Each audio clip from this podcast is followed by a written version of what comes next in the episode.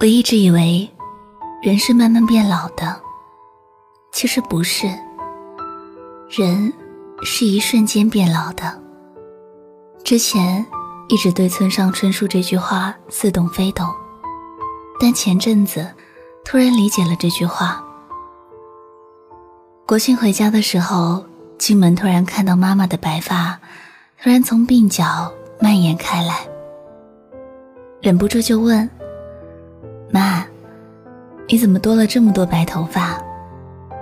他笑了笑说：“慢慢就长出来了呗，人老了嘛。”对于我们这些无法陪伴在父母身边的子女而言，我们的父母不是慢慢变老的，是一瞬间变老的。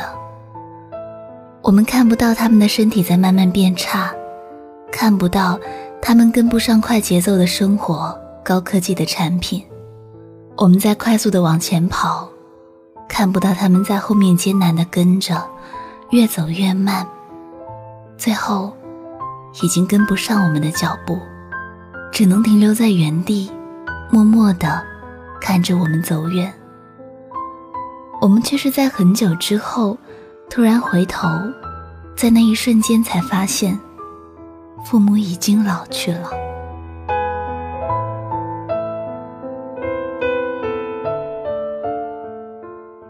周和你分享一本治愈心灵的书，这里是由心理 FM 出品的阅读新时光，我是立夏。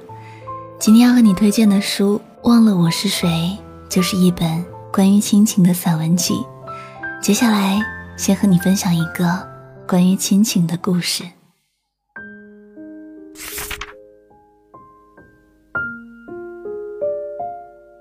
我是一个南方姑娘，是家里的独女。工作后谈了个男朋友是东北的。开始父母希望我能找当地的，离家近，便于互相照料。可是，在火热的爱情面前，淡然的亲情自然让步。我最后还是决定跟男孩去离家遥远的东北。远嫁的那天，母亲哭得不能自已，父亲很沉默。他像世界上大多数的爸爸一样。老实憨厚，沉默寡言，从来不会将爱说出来。直到快上火车的那一刻，父亲从怀里掏出一个红布包裹的东西递给我。我接过红布，打开，里面是整整齐齐的五沓钞票。他说：“你妈让你带着，这些钱你留着急用，距离远。”有什么事，你要给我们打电话，不要一个人憋着不说。如果过得不开心，你就回家，啊，爸养你一辈子。我当时眼泪就忍不住流出来。爸爸说：“别哭了，在外面最重要的。”就是要自己照顾好自己。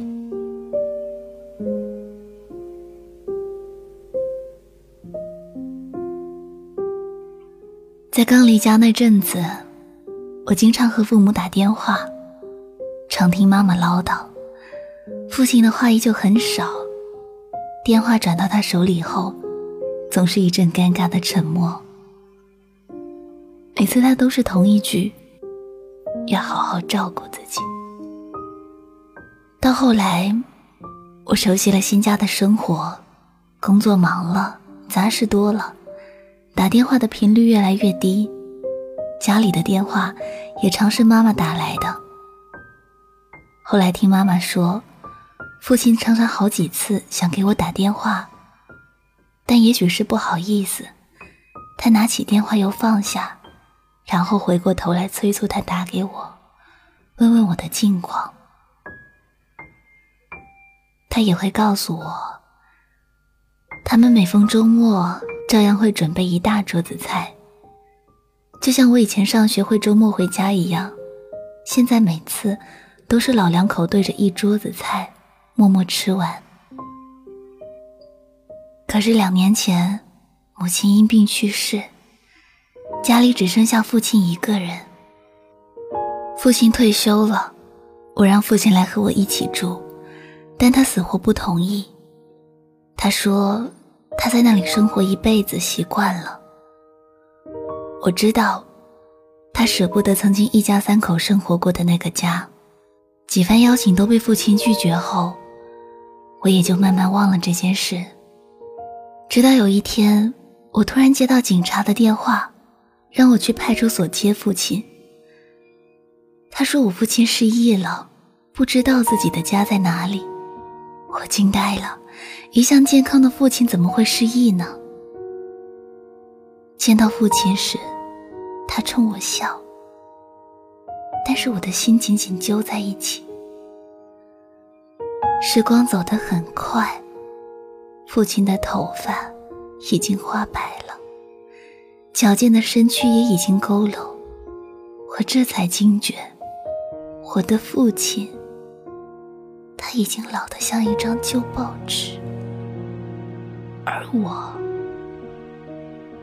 却完全不知道。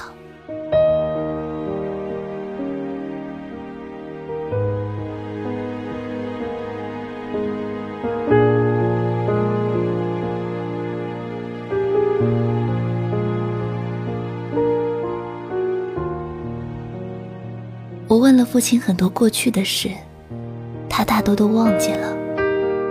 我这才意识到，父亲的老年痴呆症已经到了这么严重的地步，而我，我是他的女儿，我居然今天才知道。我想让父亲和我一起住，我连哄带骗和父亲说：“爸，我带你去看东北大老虎。”看外孙，我们收拾一下东西，去我家住吧。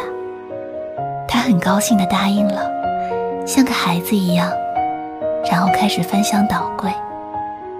他把两个大衣柜都翻遍后，在底层拿出一件很破旧的深蓝色毛衣。他笑得特别自豪，像在炫耀一件礼物一样跟我说：“看，这件。”我女儿刚学会织毛衣时候，给我的第一件礼物，我要穿这件去。在那一刻，我的眼泪夺眶而出。父亲在遗忘的路上越走越远，他忘了家在哪里，忘了发生过的事，甚至会忘了自己是谁。可是，他还记得爱他的女儿。以前我总以为，人生这么漫长，和父母见面的机会多的是。不料远嫁后，一年也回不了两趟家。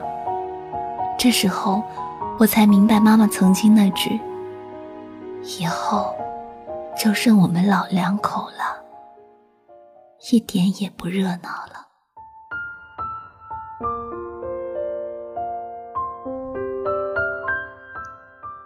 在一起的时候，当时只道是寻常，寻常到不懂怎么去珍惜。转眼他们都老了，时光却不能倒流。父母在，人生尚有来处；父母去，人生只剩归途。直到后来才明白，他们要的，从来都不是女儿给买的东西，而是孩子能经常回家看看。我从未让你骄傲，你却待我如宝。谢谢你爱我，爱了一辈子，竭尽全力。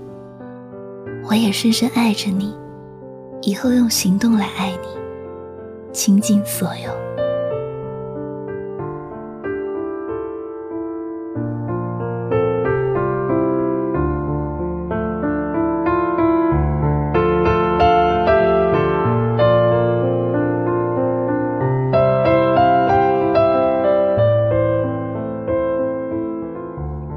这里是心理 FM 阅读新时光，今天要和你推荐的书是台湾作家蔡宜的亲情散文《忘了我是谁》。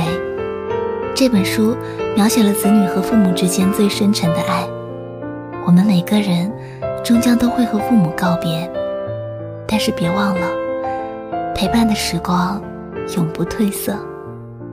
节目最后是赠书福利，在心理 FM APP 搜索“阅读新时光”或者搜索“立夏”，在这一期的节目下面留言，我们会抽取一位小伙伴送出这本书。如果想找到同类节目，搜索心理 FM 的阅读新时光专辑，动动小手点击订阅收藏，就可以随时随地的收听本专栏所有节目。如果喜欢这个声音，在微信订阅号搜索“记夏”，纪念的纪，夏天的夏，可以找到我的更多节目。那我们下一期阅读新时光，再见了。